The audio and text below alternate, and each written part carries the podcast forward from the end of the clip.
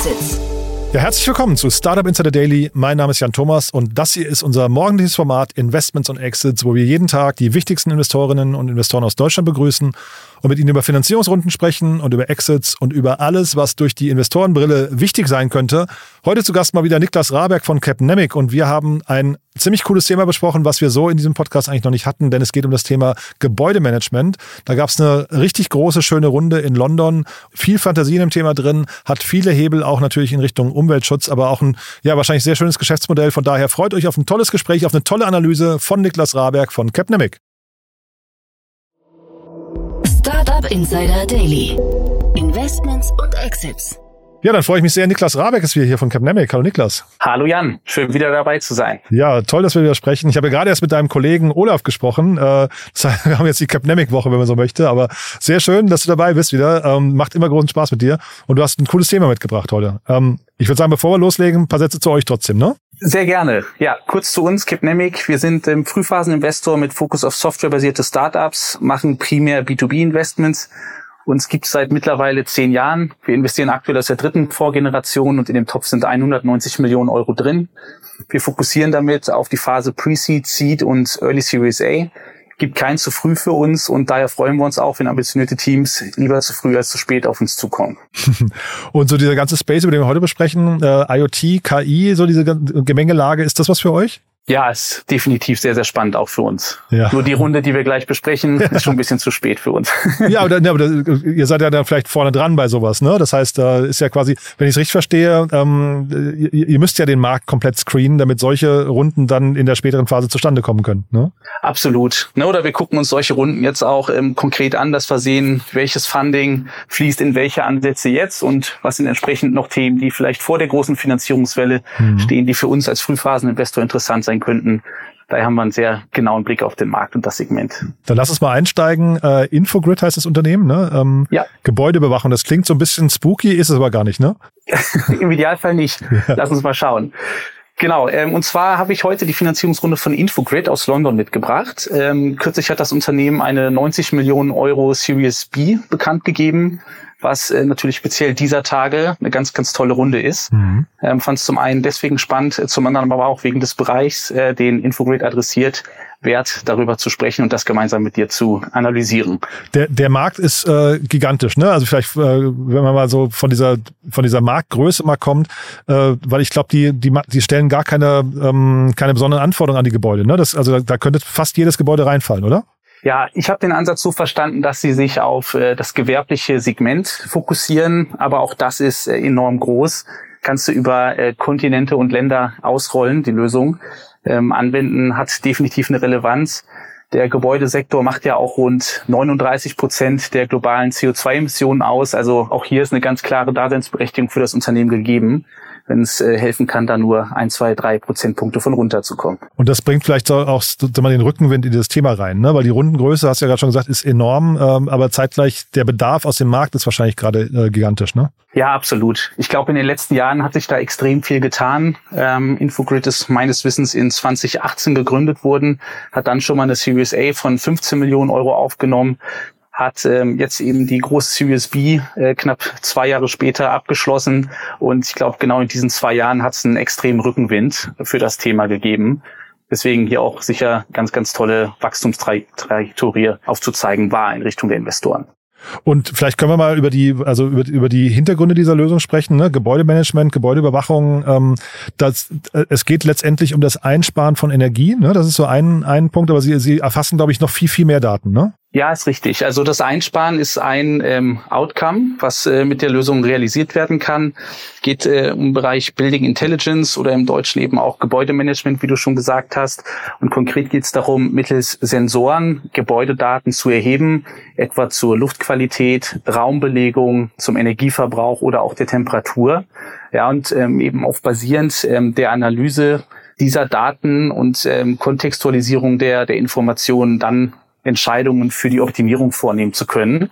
Kann zum einen sein ähm, Optimierung in Richtung Kosteneinsparungen, zum anderen aber auch ähm, kann das helfen, Nachhaltigkeitsziele zu erreichen oder gesetzliche Vorgaben auch zu erfüllen. Also sehr, sehr breites Adressatenfeld auch bei den Buying Personas. Und wenn man sich jetzt mal so die Entwicklung anguckt, äh, der, der, der Funding-Runden, ne, dann, dann heißt es ja eigentlich, die müssen irgendwie schon den Punkt erreicht haben, wo dieses, dieses Ding eigentlich durch, also der, der Proof ist da, die sind jetzt voll in der Skalierungsphase, ne? So habe ich es auch rausgelesen. Ähm, es werden jetzt keine Umsatzzahlen äh, bekannt gegeben in der Pressemitteilung. Was aber gesagt wurde, ist, dass sie jetzt aus dem 5x ähm, Year-over-Year-Wachstum kommen und dass sich allein die ähm, Daten, die sie monatlich analysieren, von, ich glaube, es waren 500 Millionen Euro pro Monat auf jetzt 4 Milliarden ähm, Datenpunkte pro Monat verachtfacht haben innerhalb von zwölf Monaten. Da muss der Kundenstamm entsprechend mitgewachsen sein.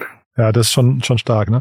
Und das Geschäftsmodell, ist das eine reine Softwarelösung? Wahrscheinlich nicht, ne? Weil die wahrscheinlich diese IT, die IoT-Sensoren, das ist wahrscheinlich vielleicht sogar ein Mietmodell, ne? Ja, ich denke, das wird ein Mix sein. Ich weiß es nicht, aber kann mir gut vorstellen, du brauchst ja die Sensoren in den Gebäuden, um die Daten erheben und analysieren zu können. Frage ist, wo kommen die her? Mhm. Gibt es die vielleicht schon im Gebäude, bevor die Lösung von Infogrid bezogen wird? Oder bringt Infogrid äh, diese mit?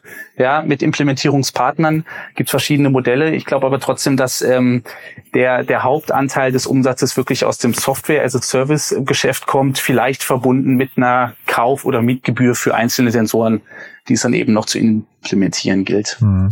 Und das Thema Optimierung, ich meine, wenn du jetzt äh, sagst, es geht primär um gewerbliche Gebäude, dann sind das wahrscheinlich auch, äh, sag mal, immer Zielgruppen, da, da guckt jemand auch genau auf die Kosten. Ne? Da hast du wahrscheinlich wirklich sehr, sehr gute Argumente, mit denen du hier um die Ecke kommst. Ja, genau. Das eine sind eben Kosten, ne? klassisches Beispiel wenn du siehst, dass äh, in einem gewissen Gebäudeflügel drei Tage kein Mitarbeiter gewesen ist, müsstest du ja auch in diesen Raum kein Raumpflegerteam schicken, um dort sauber zu machen. Mhm. Ähm, das andere ist eben, wenn sich kein Mensch auf dem Flur bewegt, müssen vielleicht die Lichter nicht brennen. Das sind eben unmittelbare Kostenoptimierungshebel zum einen. Zum anderen sind aber auch damit dann wieder Emissionen verbunden, die du reduzieren kannst und auch die Immobilienbetreiber sind ja zunehmend verpflichtet, gewisse Daten zur Effizienz ähm, zu, zu dokumentieren und ihren Stakeholdern gegenüber zu kommunizieren. Deswegen sie da in verschiedene Kerben schlagen. Und dann vielleicht mal die, die Brücke nochmal zum Anfang unseres Gesprächs. Wenn jetzt so ein Unternehmen bei euch durch die Tür käme, quasi in der frühen Phase, die hätten jetzt quasi noch nicht diesen Proof hingelegt. Ähm, also A, wäre das ein Thema für euch gewesen? Und wenn ja, auf was achtet man denn da in dem Moment eigentlich? Wäre das ein Thema für uns gewesen? Auf jeden Fall, weil es äh, B2B-Software ist. Würden wir jetzt, also per heute, nochmal in genau den gleichen Ansatz in der Frühphase investieren? Fragezeichen, weil es eben schon einige Unternehmen gibt mit einem scheinbar sehr ähnlichen Ansatz, die deutlich weiter sind, wie man das jetzt hier sieht. Mhm. Ich glaube, äh, worauf es aber zu achten gilt, ist auf jeden Fall, wie stellt sich das Unternehmen auf? Du brauchst ja diese extreme Datenmenge, um gute Analysen ähm, äh, machen zu können. Und hier ist es wichtig, dass du dich speziell auf äh, Seiten der Sensoren und der Hardware sehr, sehr breit und offen positionierst von, von deiner Strategie. Soll heißen, dass du keine Abhängigkeit hast von einzelnen Hardwareherstellern mit eventuellen Bezugsrisiken, ähm, es kann eben einen verschiedenen Mix an Hardware-Sensoren und auch in Datenformaten geben innerhalb eines Gebäudes, die du dann auch als Unternehmen ähm, interpretieren können musst. Also da ist durchaus eine Komplexität gegeben, was wir uns äh, sehr genau anschauen würden wie breit gefächert das Unternehmen da aufgestellt ist. Mhm. Äh, und trotzdem, wenn das jetzt, wenn das gleiche Gespräch jetzt vor vier Jahren stattgefunden hätte oder so, ne, ähm, was, was müsste so ein Unternehmen in Aussicht stellen können? Weil dann hat man hat ja quasi noch keinen man hat ja noch keinen Proof, man hat ja noch eigentlich noch gar nichts. Ne? Man hat nur eine Idee eigentlich mit der Idee, wie man vielleicht einen Markt erschließen könnte. Klar, also ich glaube, was sich jetzt einfach sehr, sehr gut ähm, ablesen lässt, was vielleicht vor drei, vier Jahren noch nicht der Fall gewesen ist, ist das Why Now. Die Investoren gucken ja auch immer ne, neben der technologischen Überlegenheit oder Stärke und der Execution Capability, also der Fähigkeit des Teams, das Ganze auch ähm, zu verkaufen und an den Markt zu bringen, ist ja auch immer die Frage, wie steht's denn da gerade um das Marktumfeld? Ähm, Gibt es da schon einen Pull, also eine aktive Nachfrage ähm, auf Kundenseite oder nicht? Und ich bin der Überzeugung, dass sich äh, speziell für Infogrid hier in den letzten Jahren einiges verschoben hat ähm, zum Guten. Ähm, das sagt der Gründer auch in einem Interview selber, dass ähm, vor ja, 2017 oder 2018, als er an den Start gegangen ist, eine gewisse Trägheit auf potenzieller Kundenseite für das Thema gegeben war. Natürlich sind alle daran, ähm, Kosten einzusparen, aber Teilweise sind ja auch nochmal Hardware-Investitionen erforderlich, um die realisieren zu können. Und ähm, durch dieses be erhöhte Bewusstsein für das Thema Nachhaltigkeit, ähm, Energieeffizienz ist äh, hier gar kein Fragezeichen mehr an der Daseinsberechtigung gegeben. Und das Spannende ist aber auch damit verbunden, das sagt der Gründer auch im Interview, dass die Technologien, die verwendet werden, ja, so Cloud Computing, du musst eben diese großen Datenmengen ähm, prozessieren und verarbeiten können. Auf der anderen Seite die Sensorik, die hat es auch in 2017 oder 2018 schon gegeben. Also technologisch ist hier jetzt nicht zu viel Neues dabei, mal überheblich gesprochen. es ist einfach wirklich die, die Marktnachfrage, die jetzt explodiert ist und das Unternehmen mit einem ganz tollen Momentum befeuert. Hm. Ja, weil du Energieeffizienz gerade sagst, ähm, ist, ich weiß nicht, wie das bei Gewerbegebäuden heißt, aber im Privaten gibt's ja immer diese Energieeffizienzhäuser oder Energieeffizienz gerade bei Häusern. Ähm, hier kommt ja eigentlich ein neuer Aspekt dazu, ne? Wenn du jetzt sowas sagst, wie zum Beispiel, man misst, ob ein Flügel oder so gerade überhaupt benutzt wird und dann wird er nicht gereinigt oder wird vielleicht auch gar nicht geheizt oder sowas. Das ist ja quasi nochmal eine andere äh, Energieklasse, die dann, oder Energieeffizienzklasse, die da eigentlich entsteht in dem Moment. Ne? Die, die wird vielleicht von bisherigen Parametern so gar nicht erfasst. Ja, das ist richtig. Und wir haben ja eben über die, über das veränderte Bewusstsein vielleicht auch gesprochen dadurch äh, haben sich vielleicht auch in den letzten Jahren gewisse ähm, Pflichten für die Betreiber und Besitzer von den gewerblichen Immobilien ergeben, handeln zu müssen. Äh, die nennt man wohl auch Betreiberpflichten, wie ich gelernt habe. Und die können aus verschiedenen Richtungen kommen. Das kann halt wirklich Nachhaltigkeitskomponenten haben. Es kann aber auch der Gesundheitsschutz oder die Gebäudesicherheit sein, mit der sich so ein Betreiber auseinandersetzen muss, da eine gewisse Compliance ähm, dann auch gewährleisten und aufzeigen muss, um jetzt letztlich auch nicht ähm, am Wert seiner Immobilie zu äh, einzubüßen. Ja, weil wenn es um Standortattraktivität ähm, geht, du möchtest dein Portfolio werthaltig halten äh, mit den Immobilien, musst du da auch die letzten Checks erfüllen, um möglichst großen Wert zu haben. Und du hast ja dieses Why Now angesprochen. Man, das, eine andere Frage dabei ist ja immer dieses Why Us. Und ich finde das hier ganz spannend. Der Gründer, der kommt ja aus dem Private Equity Bereich. Das heißt, der kommt wirklich mit diesem wahrscheinlich wirklich Kostenblick, geht der durch diese Gebäude durch und hat dann irgendwann diese Ineffizienzen gesehen. Das ist eigentlich eine, eine coole Gründergeschichte, finde ich. Total. Also er war wohl viel in Due Diligences genau in dem Bereich auch eingesetzt, ähm, wodurch er auf das Problemfeld aufmerksam geworden ist. Das ist auch hier wieder eine sehr, sehr authentische Gründungsgeschichte und ähm, wahrscheinlich auch der Erfolgsfaktor dafür gewesen, dass er es geschafft hat, in einer sehr frühen Phase auch schon renommierte Investoren wie Northzone an Bord zu bekommen. Also in der Series A und nicht jetzt in der Series B, wo sie noch mal ordentlich nachgelegt haben.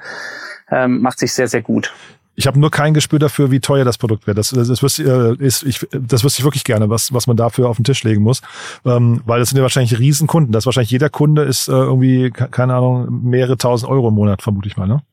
Ja, kann ich mir auch gut vorstellen. Also das wird sicherlich, ähm, ohne es zu wissen, wie gesagt, einige Cent- oder Klein-Euro-Beträge pro Sensor sein und äh, sich dann irgendwie für die Softwarenutzung oder Ergänzung die Softwarenutzung auf äh, mehrere tausend Euro monatlich ähm, belaufen, kann ich mir schon vorstellen. Es sind ja auch häufig dann die Betreiber sehr, sehr große Unternehmen schon, die Milliarden von ähm, Immobilienportfolios verwalten. Ne?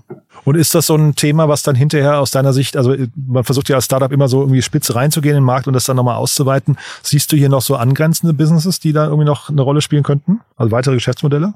Ja, ich glaube, die Frage ist ja wirklich, was ist dein, dein initialer ähm, Ankerpunkt? Ja, ist es jetzt das Thema Gebäudesicherheit, ähm, Gebäude, äh, die Hygiene oder Nachhaltigkeit und je nachdem, wo du gelandet bist, ähm, kannst du natürlich in die anderen Bereiche weiter wachsen. Frage wäre zudem, ähm, dass wenn jetzt äh, der Preisverfall weiter stattfindet ähm, für die Sensoren, ob du es nicht auch schaffst, ähm, aus dem gewerblichen Segment in das private Immobiliensegment ähm, vorzustoßen, wo es ja auch schon hohen Anklang an Smart Home Lösungen gibt. Ja, und das könnte nochmal spannend sein, ist dann natürlich eine andere Marktbearbeitung. Aber es ist jetzt nicht so, dass du, ähm, ich überlege gerade, wie, wie heißen diese ganzen Unternehmen? Also es gibt ja diese Gebäudemanagement-Unternehmen, äh, die dann auch Putzservices stellen oder vielleicht sogar Energieverträge mit reinbringen. Das, das ist aber nicht das, was du hier siehst, ne? Ähm, dass die sich in so einer Richtung fortbewegen. Ich glaube, die ähm, Pflegeeinrichtungen wollte ich gerade schon sagen, also die, die Reinigungsunternehmen, die haben ja eher ein Interesse daran, ne, möglichst in jeden Flügel des Gebäudes vorzustoßen und nicht irgendwelche auszulassen. Ach so, ein Interessenskonflikt eigentlich, ne? Ja, stimmt, ja, spannend. Ja, genau. Auf der anderen Seite, es gibt ja dann auch diejenigen, die prüfen, ja, die die ähm, Immobilienbetreiber prüfen, die die ähm, Auflagen irgendwo ähm, konzipieren. Für die ist das vielleicht auch spannend. Ja. Also hat schon, hat schon viel Potenzial, das Ding. Ich finde das, äh, finde es super. Webseite macht auch einen sehr guten Eindruck, ähm, zeigt auch so ein bisschen, welche Art von Gebäude sie da im Blick haben. Sind wahrscheinlich im ersten Schritt so die, die, ähm, ne, wenn man so, so in den Gartner äh, Hype-Cycle sich anguckt, so wirklich hast du hier so die Early, Early, Adapter aus dem Bereich, äh, ich weiß nicht, Top-Immobilien, ne, die halt wirklich so auch einen sehr modernen Approach fahren. Und dann kann das aber durchaus ein Massenmarktthema werden, ne? Ja, total. Gerade wenn du es halt schaffst, äh, das Ganze jetzt nicht nur in Neubauten zu implementieren, sondern wirklich über ein Retrofitting auch in den heutigen Gebäudebestand reinzukommen. Mhm. Ähm, kann das schon sehr, sehr schnell stark einschlagen. Ja, genau. Deswegen vielleicht dieses Thema Bestandssensorik und sowas, das muss man wahrscheinlich tatsächlich irgendwann über Schnittstellen auf jeden Fall hinbekommen, ne? weil nicht jeder wird anfangen, seine alten Sensoren über Bord zu schmeißen. Genau, das ist das. Wenn die eigentlich eine Lebenszeit hätten von zehn Jahren, warum sollten die nach drei Jahren jetzt schon ähm, austauschen, um vielleicht gefühlt eher inkrementelle Einsparungen zu realisieren. Deswegen ist es so wichtig, dass du auch als Anbieter da in der Lage bist, die ähm, Daten zu prozessieren, die aus den bestehenden Sensoren rauskommen mhm. und dich dann nicht auf einen Standard zu fixieren. Sehr cool. Also tolles Thema, Niklas, muss ich sagen. Haben wir da was Wichtiges vergessen für den Moment? Ich denke nicht. Nee, also sehr, sehr cool. Ähm, dann nochmal kurz der Aufruf von dir, wer sich melden darf bei euch. Ähm, man hat jetzt gerade schon gemerkt, das ist ein Thema in dieser, also genau das nicht mehr, aber vielleicht angrenzende Themen, ne? Definitiv. Also ich habe ja eingangs gesagt, ähm, Software fokussiert. Manchmal ist aber doch eine Hardware-Komponente als Enabler dabei. Wir wollen die Software ganz genau verstehen, wissen, dass auf der Hardware-Komponente keine großen Bezugsrisiken herrschen. Und dann freuen wir uns auf den Austausch. Super.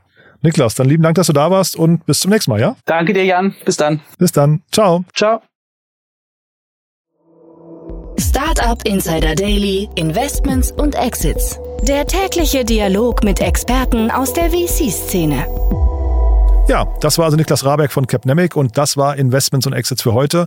Mir hat es großen Spaß gemacht. Ich hoffe euch auch. Wenn dem so sein sollte, wie immer die Bitte, empfehlt das gerne weiter an Freunde und Bekannte oder Menschen, die sich vielleicht mit dem Thema Gebäudemanagement auseinandersetzen.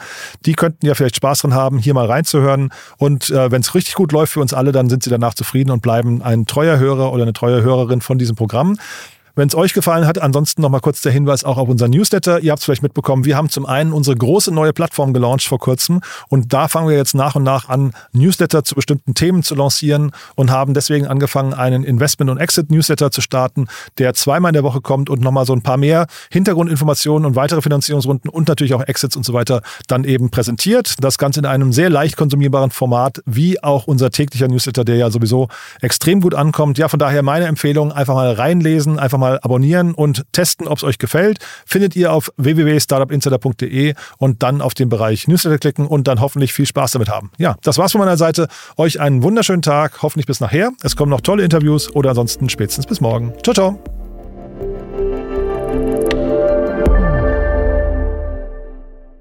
Transparenzhinweis. Der heutige Gast steht mit Startup Insider in einer direkten oder indirekten wirtschaftlichen Beziehung.